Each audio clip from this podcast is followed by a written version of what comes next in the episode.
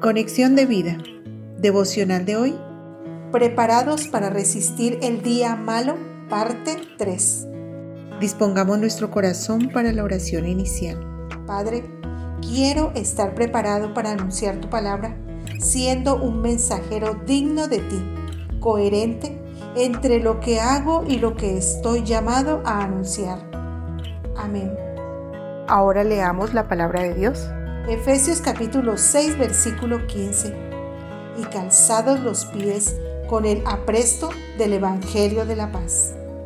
La reflexión de hoy nos dice, el apresto del Evangelio de la paz significa preparación, según la palabra griega que se pronuncia yetoimasia, debemos estar preparados para anunciar, enseñar y predicar el Evangelio. Esta preparación significa estar listo, saber de qué hablamos, siendo coherentes en nuestra manera de actuar con lo que estamos predicando.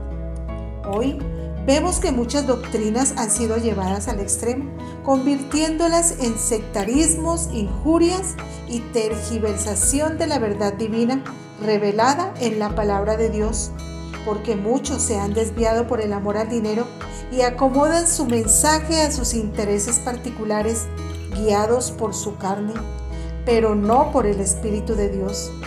La palabra predice este hecho y se llama apostasía.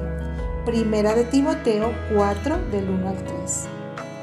Así que, conociendo este contexto, ¿estamos preparados para dar razón del mensaje de salvación de Jesucristo? Manejamos con rectitud y precisión la palabra de verdad. Segunda de Timoteo 2:15.